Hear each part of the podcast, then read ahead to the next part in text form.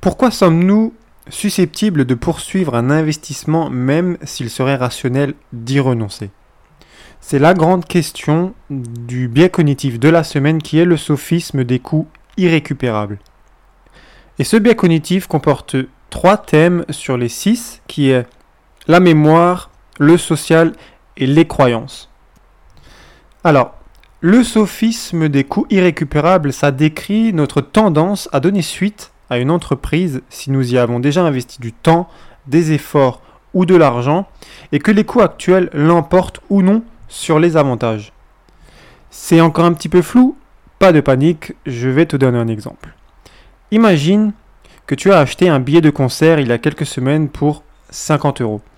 Et le jour du concert, tu te sens malade et dehors, c'est le déluge. Il pleut énormément.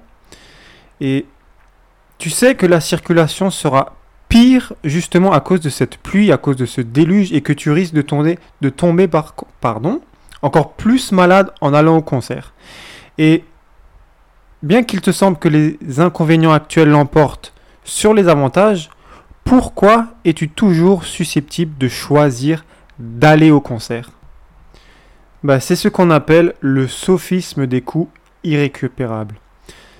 On est susceptible de poursuivre une entreprise si nous y avons déjà investi, que ce soit un investissement monétaire ou l'effort que nous mettons dans cette décision. Et ça signifie souvent que nous allons à l'encontre de preuves qui nous montrent que ce n'est plus la meilleure décision, comme la maladie ou la météo affectant un événement. Et en termes économiques, les coûts irrécupérables sont des coûts qui ont déjà été encourus et qui ne peuvent pas être récupérés. Dans l'exemple précédent, les 50 euros dépensés en billets de concert ne seraient donc pas récupérables. Que tu as assisté ou non au concert, évidemment. Et donc ça ne devrait pas être un facteur dans notre, dans notre prise de décision actuelle, parce que c'est irrationnel d'utiliser des coûts irrécouvrables comme justification pour prendre une décision actuelle. Et si on agit rationnellement, seuls les coûts et bénéfices futurs seraient pris en compte. Parce que peu importe ce qu'on a déjà investi, on ne peut pas le récupérer. Qu'on suive ou non cette direction, on ne peut pas le récupérer.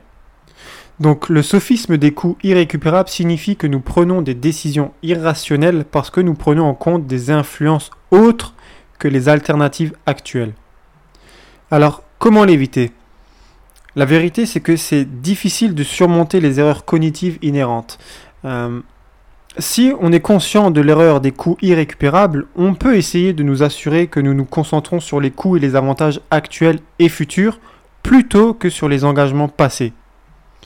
On devrait euh, se concentrer sur des actions concrètes plutôt que sur le sentiment de gaspillage ou de culpabilité qui accompagne du coup cette sorte d'abandon d'un engagement antérieur. Parce que des études ont montré que quand nous sommes dissuadés de prendre des décisions basées sur nos émotions, les effets du sophisme des coûts irrécupérables se réduisent. Mais c'est très difficile d'ignorer nos émotions parce qu'elles ont une influence puissante sur nos décisions. Et au lieu de ça, on peut nous tourner vers la technologie pour nous aider à prendre des décisions, simplement. Et les systèmes informatiques font des choix rationnels et ne sont pas impactés par la chaîne de décision émotionnelle euh, que nous, nous avons en nous. Mais bon, perso, je suis pas fan d'utiliser des machines pour ça. Voilà, nous sommes arrivés au bout de ce 29e podcast sur les 50 biais cognitifs. Du coup, comme d'habitude, je te donne rendez-vous la semaine prochaine pour parler du 30e biais cognitif.